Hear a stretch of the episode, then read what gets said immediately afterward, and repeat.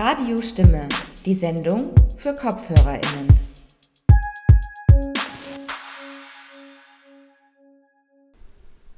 Hallo und herzlich willkommen zu einer weiteren Sendung von Radio Stimme zu den Themen Minderheiten, Mehrheiten und Machtverhältnisse. Am Mikrofon begrüßt euch Weser. Die Technik hat heute Melanie Konrad übernommen. Heute haben wir zwei Beiträge zu zwei unterschiedlichen Themen für euch. Bevor wir diese senden, spielen wir aber noch etwas Musik. Und zwar kommt jetzt das Lied Dreaming of You von Neon Nightclub.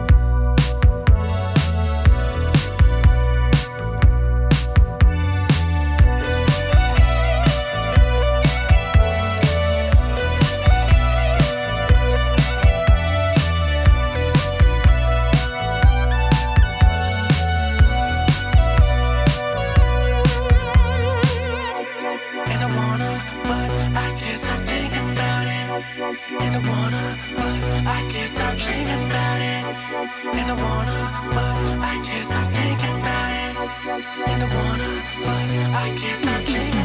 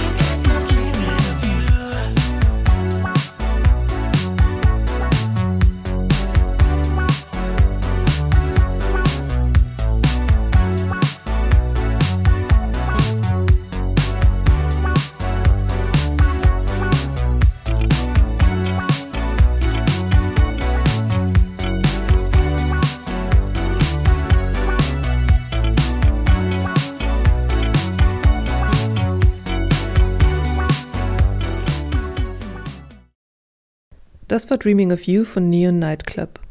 Und jetzt kommen wir auch schon zum inhaltlichen Teil unserer heutigen Sendung. Im ersten Teil dieser Radiostimme-Sendung widmen wir uns dem noch relativ jungen Queer Museum Vienna.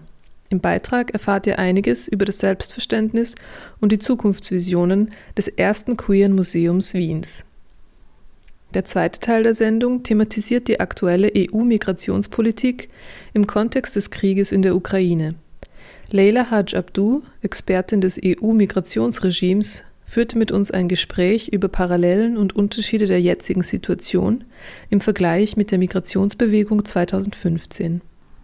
Kommen wir also zum ersten Beitrag. Radio Stimme-Redakteurin Dominika Kreis hat ein Interview mit Mirabella Paidamoyo Ziruni geführt. Darin sprechen die beiden darüber, was das neu gegründete Queer Museum Vienna ist und wie dessen Zukunft aussehen kann. Mirabella Paidamoyo Ziruni kuratierte die dortige Ausstellung My His Her Queer Story Wasn't Taught at School und erzählt im Gespräch über verschiedene Aspekte der Arbeit im Museum.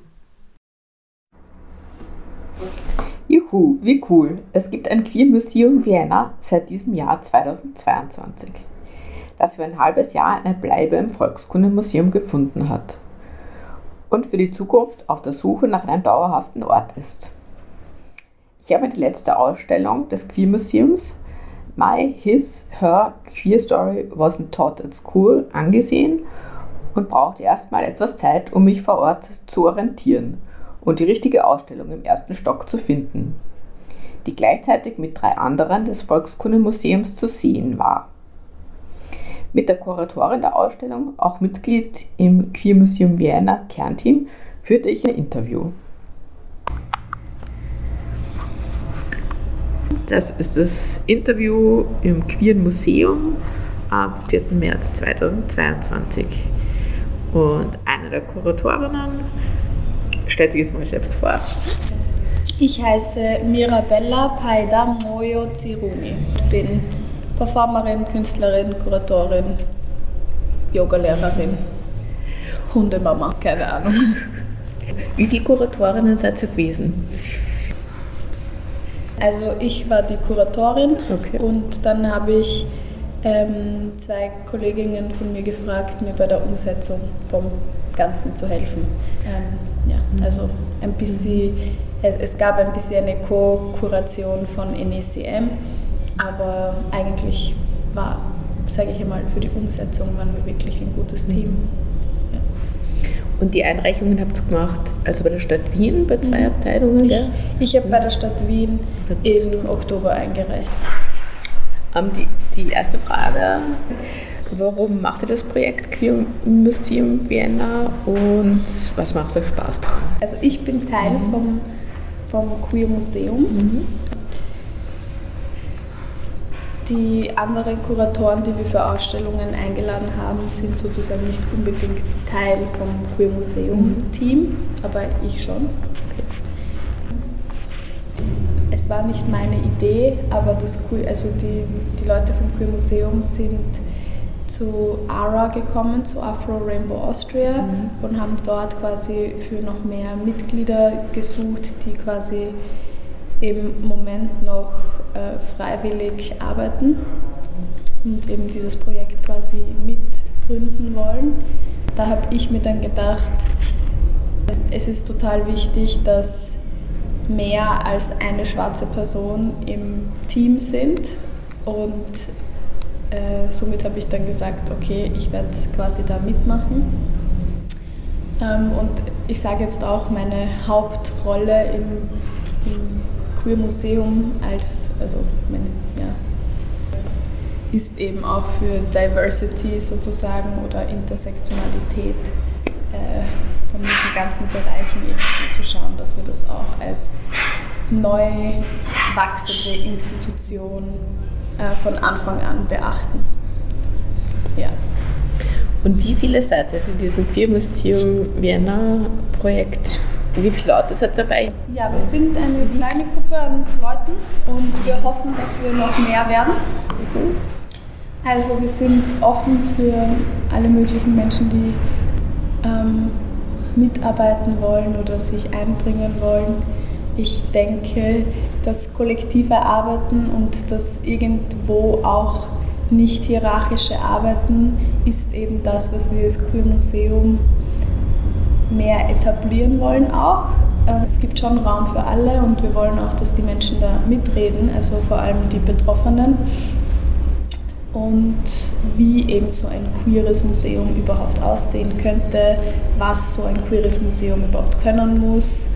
Ähm, wir haben natürlich mit diesen Begriffen eben gespielt, queer und Museum, wie sie so zusammengegeben sind und eigentlich ein Oxymoron sind. Und äh, ja, also ich, ich kann jetzt eigentlich nur über mich sprechen und was mir vielleicht daran Spaß macht oder was mir was ich wichtig finde. Also ich finde eigentlich einfach nur wichtig, dass es, dass es eine gewisse Sichtbarkeit auf gewisse Themen gibt. Ähm, ich fände es total cool eigentlich, wenn wir es auch schaffen würden, wirklich ein intersektionales, queeres Museum zu etablieren. Ähm, und deswegen, desto mehr Leute mitreden und desto mehr Leute quasi sagen, was sie von einem Queer Museum erwarten, desto besser. Dann kann man das, ähm, ja, dann kommt man näher daran, weil jeder hat ja nur irgendwo seine Perspektive auf, was wichtig ist. Und wenn all diese wichtigen Punkte zusammenkommen, dann könnte man vielleicht eben wirklich so ein intersektionales Haus haben, das eben mehr bietet als nur Museum. Dann noch die Frage, wie es, ihr Ausstellungsstücke auswählt. Jetzt eh zum Beispiel für die laufende Ausstellung oder auch für die Zukunft. Wie ich das auswähle? Genau. Aha. Also ich als Kurator denke mir, also ich bin meistens interessiert an den Künstlern ähm, und den Künstlerinnen.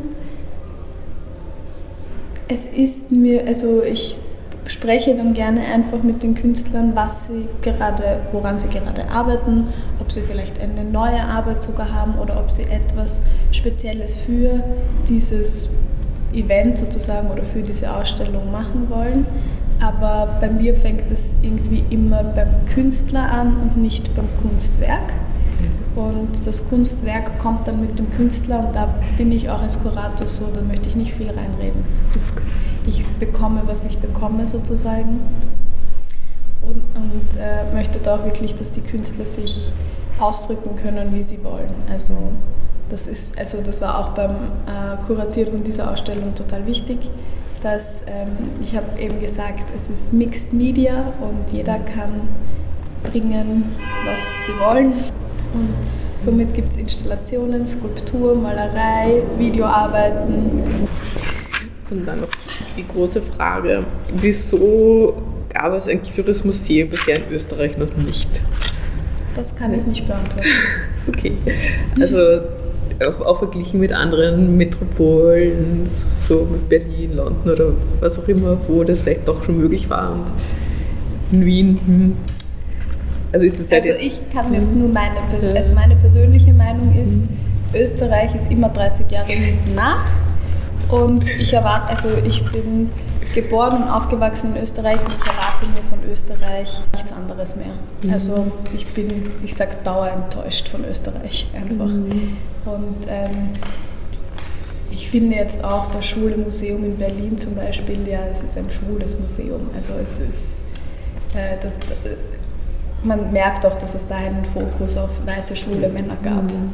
Ähm, und dass sie das jetzt, also wir haben eben auch darüber gesprochen, dass die jetzt auch eben irgendwie versuchen, es quasi intersektionaler zu machen, aber es heißt schon Schwules Museum ähm, Berlin. Also, also da ist jetzt verglichen damit auf jeden Fall in Wien mit dem Queer Museum Vienna eine andere Intention da als jetzt beim ja, Schulmuseum genau. halt von Anbeginn an. Ja. ja. also das würde ich schon sagen.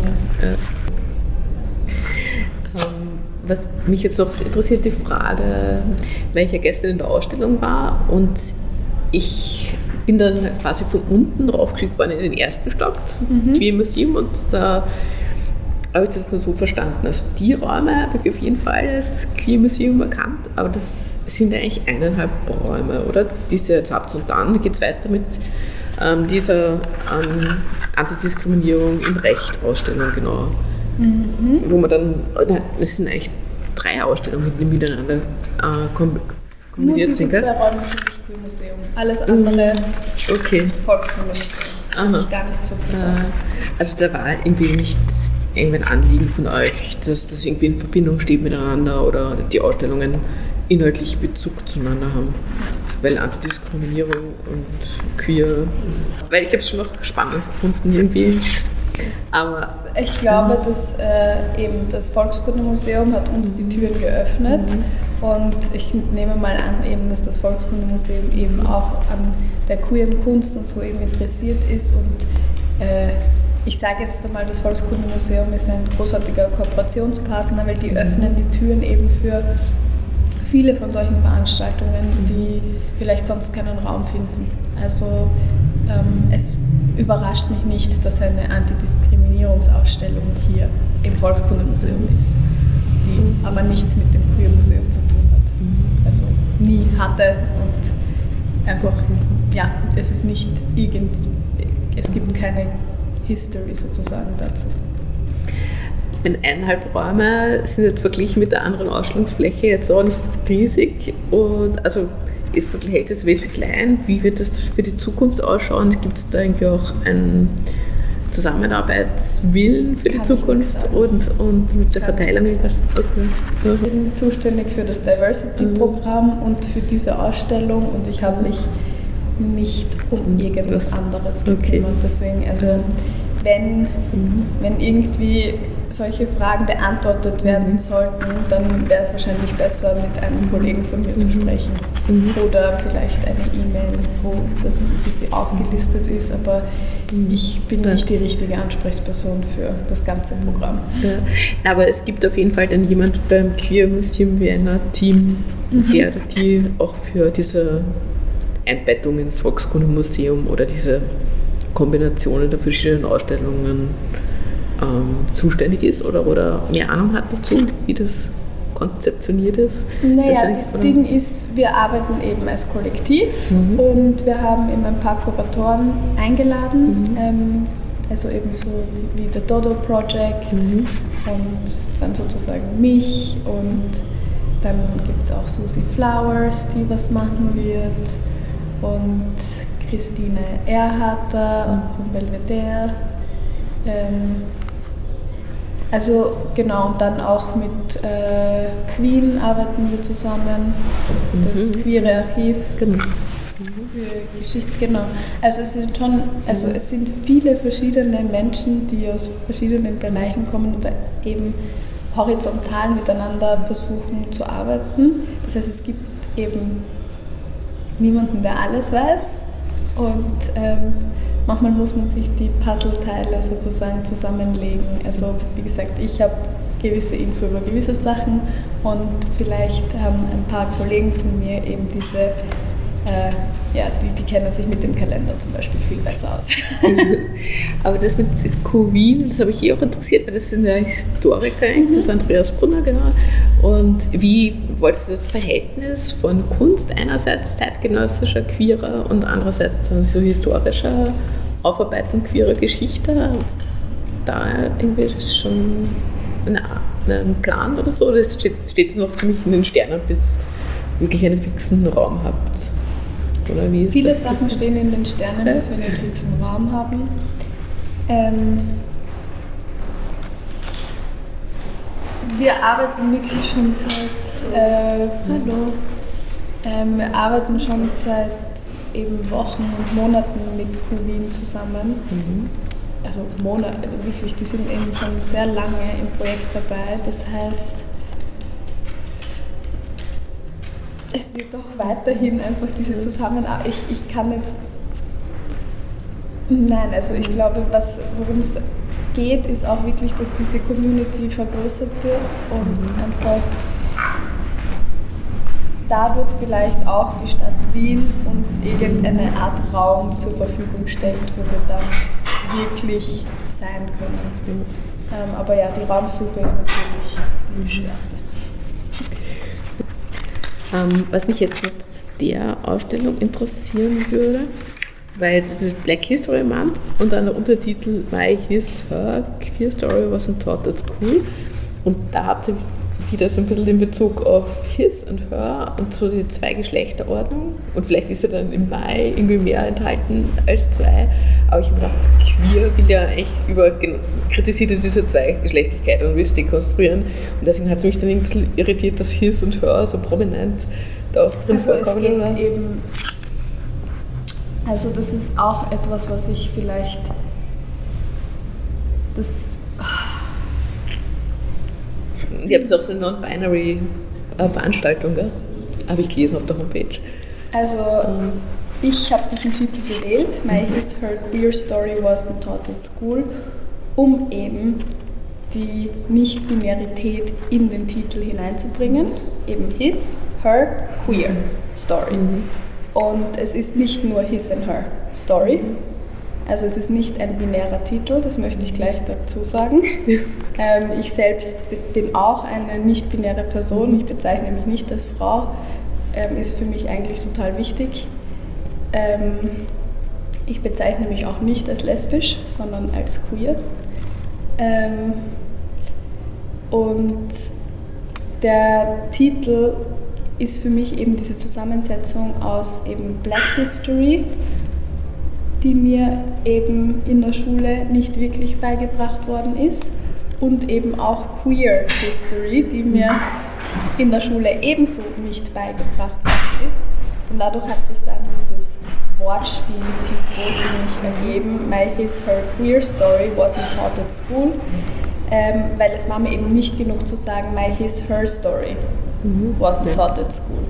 Aber ähm, Their Story ähm, My His, Her, Their Story war für mich auch noch ein bisschen, das hat sich erstmal nicht so gut angehört.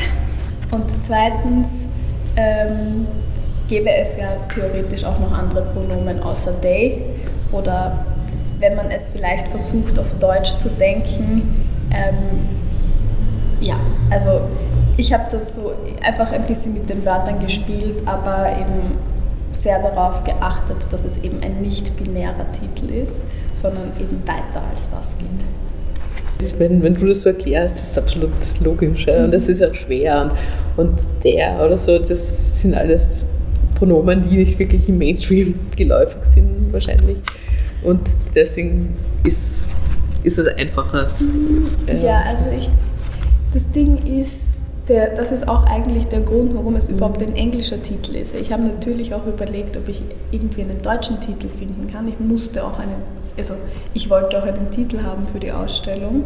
Und ähm, da es aber eben diese Black History Month ähm, Ausstellung eben ist, habe ich eben mir gedacht, das Wort History in einer Form im Titel zu haben, ist doch auch schön weil für mich ist es auch total wichtig, dass Black History nicht nur im Black History Month ähm, unterrichtet wird oder äh, sozusagen Sichtbarkeit bekommt, sondern eben das ganze Jahr über. Aber eben im Februar ist es sozusagen eben der Black History Month und dadurch habe ich mir gedacht, vielleicht kann ich diesen Black History Month irgendwie noch einen queeren Titel geben und somit ist das, also es hätte auch sein können, My Black His Her Queer Story wasn't taught at school. Aber daran habe ich nicht gedacht. Ja, weil du auch die Sprache angesprochen hast, dass der Titel in Englisch ist. Ich finde das total nett, weil gerade diese zwei, eineinhalb Räume vom Queer Museum äh, in Englisch sind und wie ich dann rübergegangen bin, mhm. in diesen Antidiskriminierungsteil vom Volkskundemuseum, dann habe ich echt irritiert, dass da alles in Deutsch ist und nur in Deutsch. Ja? Und mhm. da habe ich gedacht, will ich auch nochmal fragen, aber mit, damit hast du gar nichts zu tun gehabt. Gell? Aber ich finde, das man im Museum auch mal fragen, weil es war echt spannend, auch zu Roma mhm. habe ich gesehen, das Thema, aber, aber trotzdem halt alles nur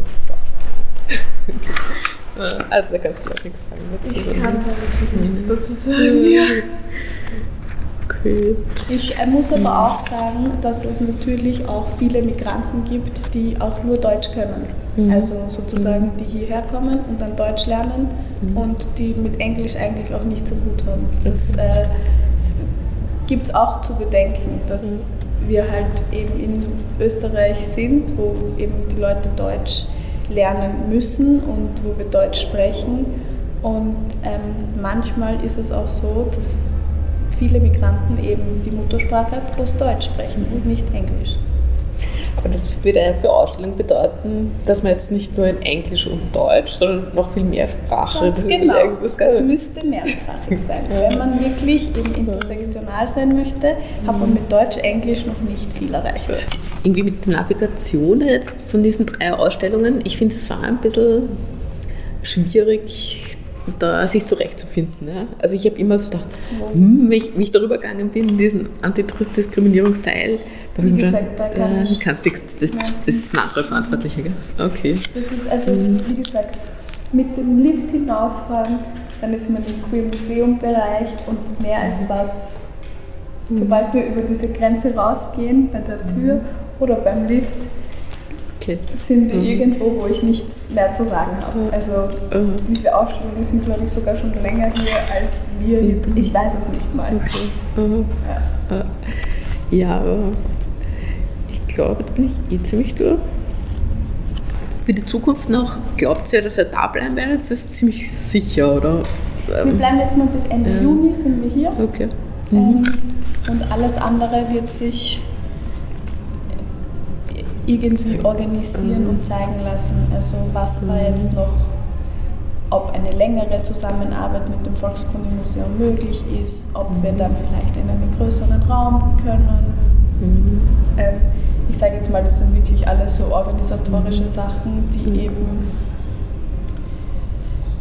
ja, also oft macht eben die Bürokratie oder das Ganze es manchmal auch ein bisschen schwer, etwas wirklich dann passieren zu lassen. Und deswegen sind wir jetzt schon mal total froh, dass, mhm. es, dass wir eben im Volkskundemuseum sein können und diese zwei Räume haben, weil, ähm, wie gesagt, das Jahr davor haben wir uns nur auf Zoom getroffen und da kann man auch sehr wenig dann bewegen, weil ohne Raum kann man auch keine Ausstellung machen. Deswegen, das war jetzt wirklich, ich glaube, sehr gut, ähm, dass wir diese Zusammenarbeit eben haben. Und wir schauen einfach, wie es dann weitergeht. Vielleicht ist dann die Stadt Wien ja auch so, ah, okay, ähm, ihr braucht schon einen größeren Raum. Oder, also wir diskutieren oder sprechen, sage ich jetzt einmal, mit vielen verschiedenen Menschen. Mhm. Ähm, wirklich quer durch Wien durch. Ähm, und schauen halt, wo wir entweder Unterstützung bekommen können, wo wir eben irgendwann einen Raum finden werden. Aber das heißt, ihr würdet jetzt dann wirklich auch zum Beispiel rausgehen, weil jetzt ist es ja ziemlich zentral, das Volkskundemuseum. Mhm. Und es gibt auch Möglichkeiten, man echt ein bisschen rausgeht mal und dann auch wieder andere Leute erreicht. Also das ist noch ziemlich offen. Es ist noch offen, würde ich sagen. Ich glaube, das kommt eher darauf an, was für eine Immobilie ähm, zu finden ist. Also ich glaube, also glaub, da geht es schon darum, dass die Immobilie gewisse Dinge können muss als Ausstellungsraum und vielleicht Vermittlungsraum und möglicherweise eben auch mit einer Bar oder eben oder mit einem Workshopraum und solchen Sachen. Also ich glaube, wir haben hohe Ansprüche und ich glaube, wir werden da auch nicht äh, sozusagen einfach sozusagen die nächstbeste Wohnung zu einem Queer-Museum machen, sondern ja. Also ich wünsche euch alles Gute für Gelingen und Weiterkommen. Und danke für dieses super spannende Interview. Wir hörten gerade einen Beitrag über das Queer Museum Vienna. Für mehr Infos rund um das Museum und zukünftige Veranstaltungen schaut gerne auf deren Webseite unter www.queermuseumvienna.at. Gestaltung des Beitrags Dominika Kreis. Vor unserem nächsten Beitrag gibt es wieder ein bisschen Musik, und zwar den Song Good Morning von Ekut.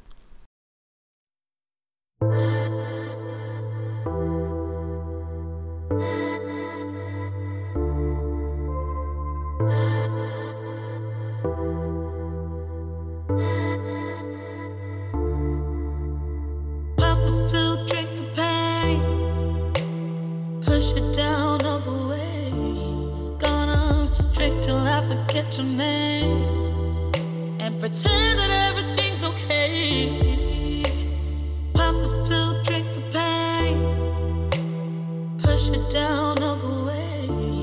Gonna drink till I forget your name and pretend that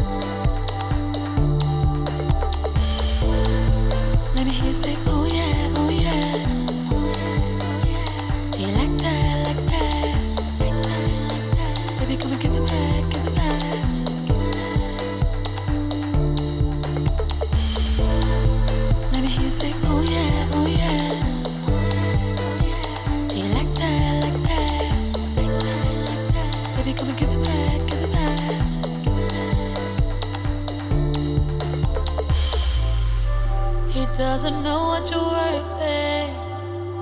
He doesn't see what your purpose is. And he don't know that you're perfect, babe. So wipe the tears away from your face.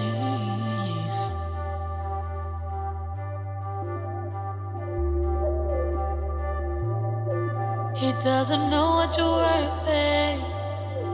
He doesn't see what your purpose is. And he don't know that you're perfect, babe. So wipe the tears away from your face. Let me hear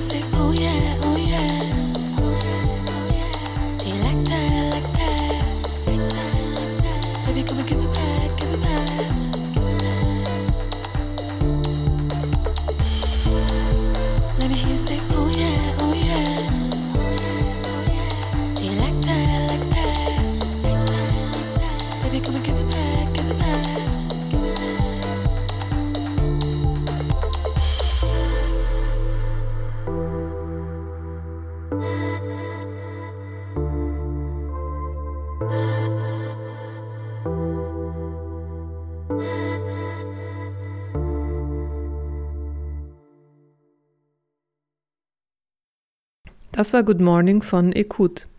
Wir kommen nun zum zweiten Beitrag der heutigen Radiostimme-Sendung.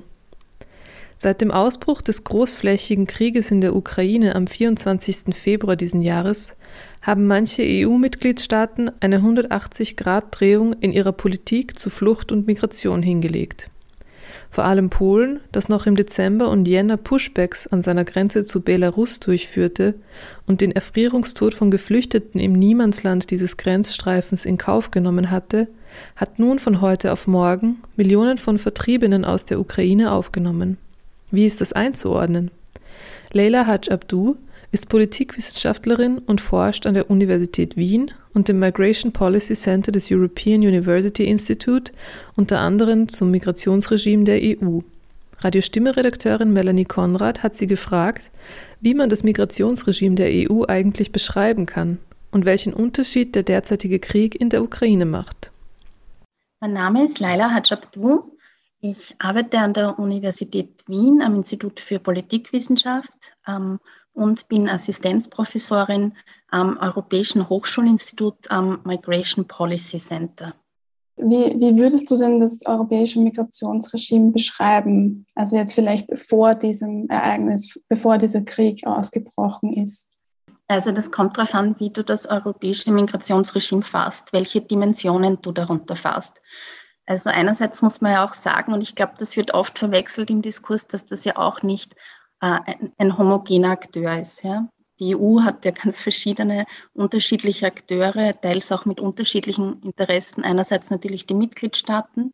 Und auch hier gibt es, und das hat man ganz deutlich gesehen, seit der 2015er Krise ja sehr große äh, unterschiedliche Ansichten und Interessen und Risse. Einerseits muss man differenzieren, ja, ähm, dass die EU eben nicht homogen ist und aus verschiedenen Interessen besteht und hier auch sehr teilweise gespaltene Haltungen hat. Also wir wissen das aus der 2015er Krise, dass es quasi drei Blöcke gibt mit unterschiedlichen Interessen. Einerseits die südlichen Länder, ähm, die an der externen Grenze quasi sind, dann andererseits die osteuropäischen und zentraleuropäischen Länder, wo auch Österreich immer mehr dahin gedriftet ist. Und dann auch die alten, traditionellen Einwanderungsländer und natürlich alle unterschiedliche Interessen verfolgen im Hinblick ähm, auf ihre Position als äh, aufnahmendes äh, Land von Flüchtlingen oder nicht, wie im Falle von Ost- und Zentraleuropa. Und das hat sich ja jetzt sehr gewandelt. Ja?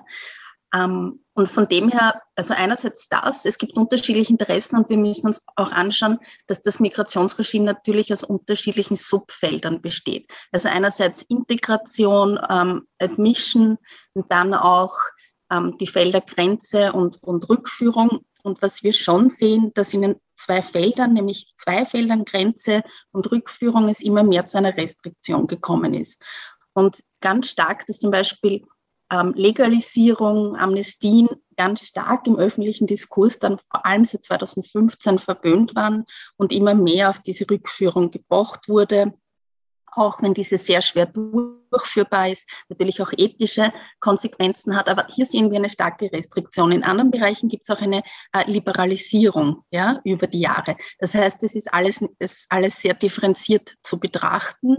Aber natürlich sehen wir ganz stark eben durch diesen Konflikt 2015 auch ausgelöst, dass die EU-Staaten immer mehr danach trachten, auch ja, Migrationskontrolle auszulagern in Drittstaaten um quasi ähm, Migrationsströme, vor allem unwanted migration, sozusagen eben Asylwerberinnen ähm, und ihre reguläre Migration auch quasi schon vor den Grenzen abzufangen und zu verlagern. Also ich glaube, das ist schon so ein starker Trend.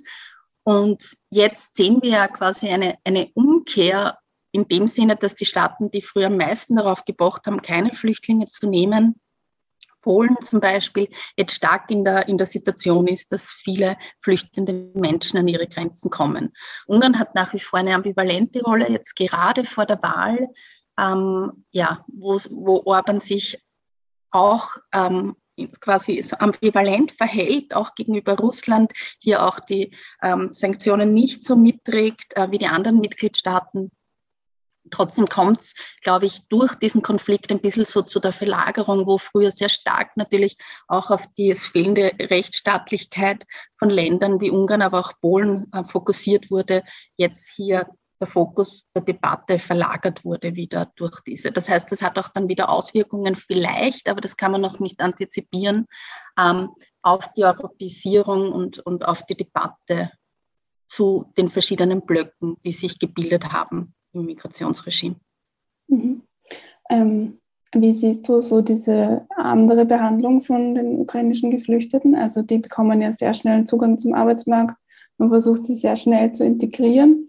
Und die Geflüchteten, die äh, aus dieser großen Migrationsbewegung von 2015 gekommen sind, die mussten schon sehr viel länger darauf warten, bestimmte Rechte auch in der EU zu bekommen. Was, was ist da dein Blick drauf? Ja, also ich habe mir da schon einige Gedanken gemacht. Ich, ich habe auch zwei Blogs darüber geschrieben. Ich glaube, da gibt es sehr viele Komponenten, die zu beachten sind, die da mit reinspielen. Also ich fange mal mit einer an, die, glaube ich, ganz wichtig ist. Das ist die Gender-Komponente. Ja. Ähm, wie die Debatte geführt wurde und wahrgenommen wurde in 2015, ähm, war ja das Bild ganz stark, das sind vorrangig junge Männer, die kommen. Und dann gab es auch sehr stark diese Bedrohungsszenarien, die natürlich mit anti-islamischen Diskursen auch verquickt waren. Und jetzt sind es hauptsächlich äh, Frauen und Kinder. Ja? Die kann man nicht so leicht in so ein Bedrohungsszenario ähm, reinquetschen. Da ist viel mehr die Wahrnehmung, dass, dass diese Menschen Opfer sind. Ja? Also einerseits diese sehr vergenderte Debatte und Sicht auf den Konflikt. Und ich glaube, was damit auch ausgeblendet wird, dass Männer ja verpflichtet sind, ähm, im Land zu bleiben, irrespektive dessen, ob sie das wollen oder nicht. Ich glaube, das wird viel zu wenig diskutiert, weil Männer ja dann jetzt als, als Kriegshelden, ähm, die ihr Land verteidigen, ähm, dargestellt wurden. Aber es stellt sich auch die Frage oft, natürlich ist der Diskurs, dass hier sehr viele bereit sind, aber auch Frauen, die kämpfen. Das kommt viel zu wenig vor, dass auch Frauen äh, in der Ukraine bleiben, die kämpfen. Aber vielleicht ist es, kann man auch annehmen, dass auch nicht alle Männer so sich entschieden hätten. Ja? Das heißt, das geht in sehr dichotome Strukturen. Die Männer, die quasi ähm, ihren Mann stellen und die Frauen, die Schutz suchen. Ja? Einerseits ist es diese Gender-Komponente, die viel reinspielt und dann natürlich ist es ein europäischer Konflikt. Ja? Und das heißt, die Nähe, wenn ich bedenke, wir sind eigentlich nicht weit von der Ukraine. Ja? Das heißt, viele Menschen sehen das nochmal natürlich viel anders aufgrund dieser geografischen Nähe und auch aufgrund, weil dieser Konflikt anschließt an Ideen oder an, an Bedrohungsszenarien des Kalten Krieges. Ja? Das ist auch wieder sehr stark ähm, darin geknüpft und sehr viele von uns in einem gewissen Alter sind ja im Kalten Krieg sozialisiert worden, aufgewachsen. Und das heißt, das geht einem natürlich sehr nahe. Ja? Viele Menschen sind besorgt. Das ist etwas, ähm, was auch emotional und empathisch dann viel, einem viel näher geht. Und ich glaube, da, das kann man einerseits auch verstehen, ja, ähm, weil sehr viel auch von Rassismus gesprochen wurde in diesem Kontext natürlich. Das spielt auch ein Faktor und da werde ich gleich drauf eingehen. Aber ich glaube, trotzdem muss man auch sehen, diese geografische Nähe und dass man auch selbst betroffen wird, äh, wird viel wahrnehmbar, dass man auch selbst in dieser Situation sein könnte. Ja, ich glaube, das ist wichtig. Und ich glaube, Empathie und ist immer wichtig, ähm, um Hilfe zu bieten, um ähm, ja, und ich glaube, und für Empathie ist auch wichtig, dass wir den anderen als ähnlich ansehen. Ja? Und eben diese Flüchtlinge werden viel mehr kulturell äh, und aufgrund von anderen Linien als ähnlich wahrgenommen.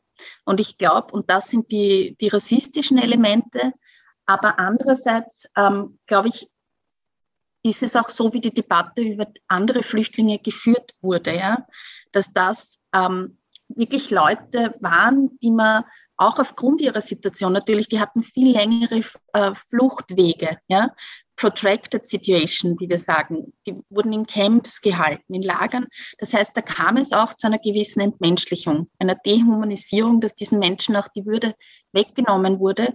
Das heißt, da ist es auch viel schwerer, Empathie zu empfinden, weil man sieht sie nicht als gleich. Ja? Die Leute, die jetzt kommen und viele Kommentatoren haben das ja erwähnt und das ist auch sehr kritisiert worden in den Medien, ja, die, die schauen aus wie, wie, wir, die haben Autos wie wir, ja. Ähm, aber das ist natürlich auch dem gegeben, dass ähm, die Flucht viel ähm, momentaner, also viel schneller auch möglich war, dass es nicht zu dieser Entmenschlichung durch Camps kam, äh, diese Dinge. Und wir wissen ja auch generell von der Migrationsforschung, auch andere Flüchtende, Menschen, die flüchten können, ja, ähm, sind oft nicht die Ärmsten von den Ärmsten. Ja?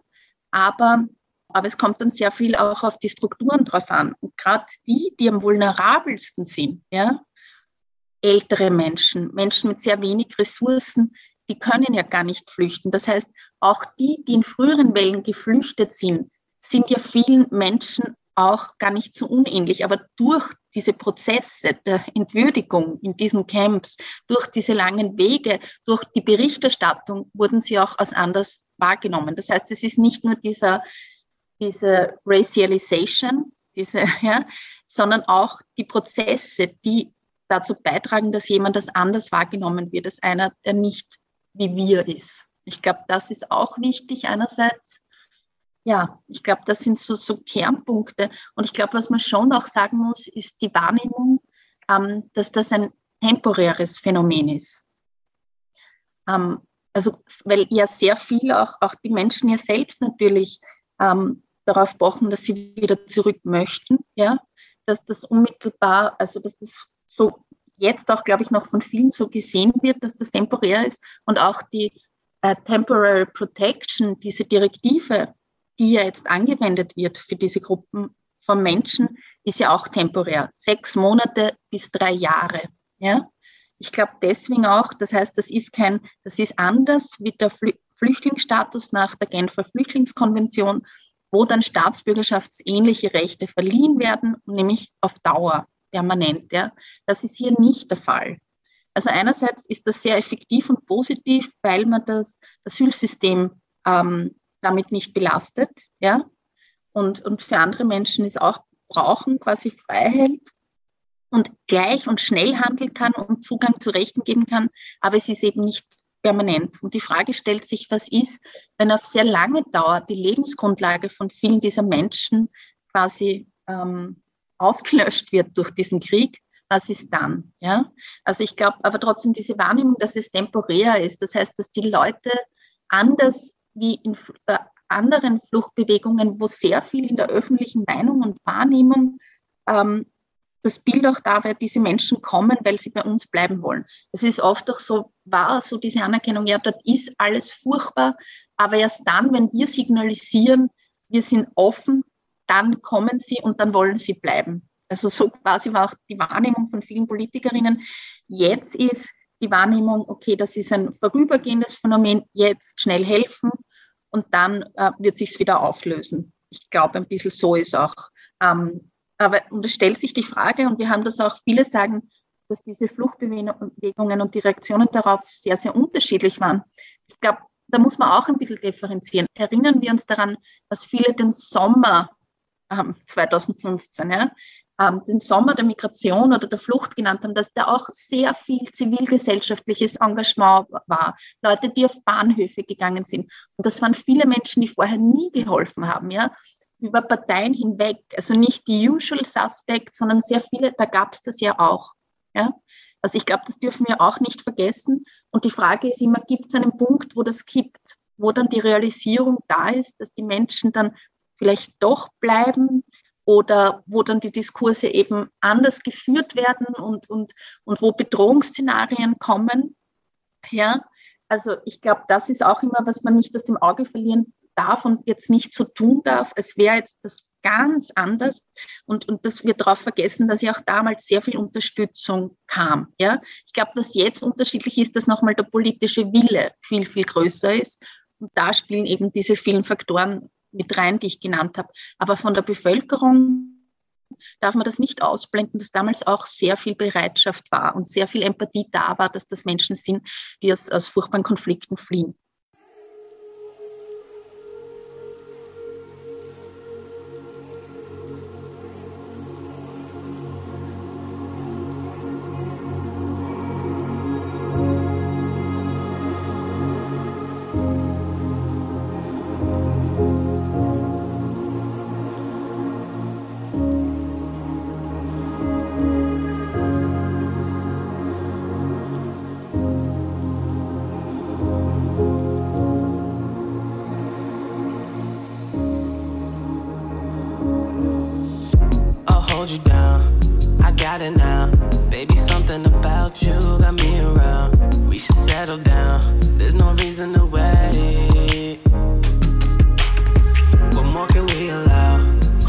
for now.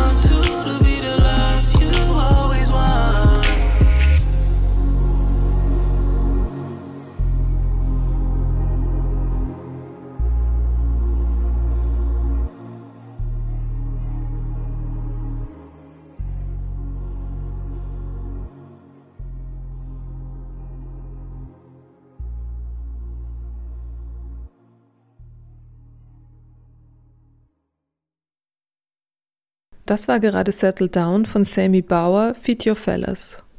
Davor hörten wir ein Interview mit der Politikwissenschaftlerin Leila Haj Abdu zu den Auswirkungen des Ukraine-Krieges auf das Migrationsregime der EU. Das Gespräch wurde am 26. März 2022 aufgezeichnet. Mehr Informationen zu Leila Haj Abdus Arbeit und viele ihrer Texte findet ihr auf www.leilahajabdou.com. Gestaltung des Beitrags Melanie Konrad. Jetzt hören wir noch den Song Broken Love von Yigit Attila.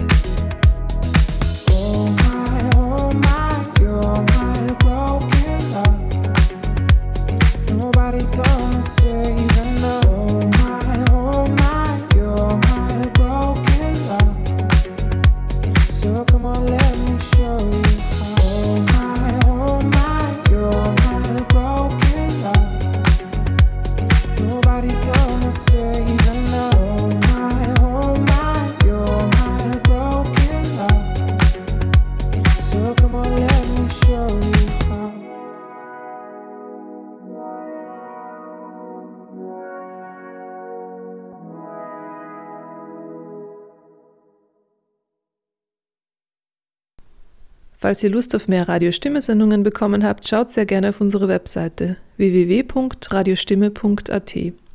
Es verabschieden sich aus dem Heimstudio Weser am Mikrofon und Melanie Konrad für die Technik. Ciao und bis zum nächsten Mal.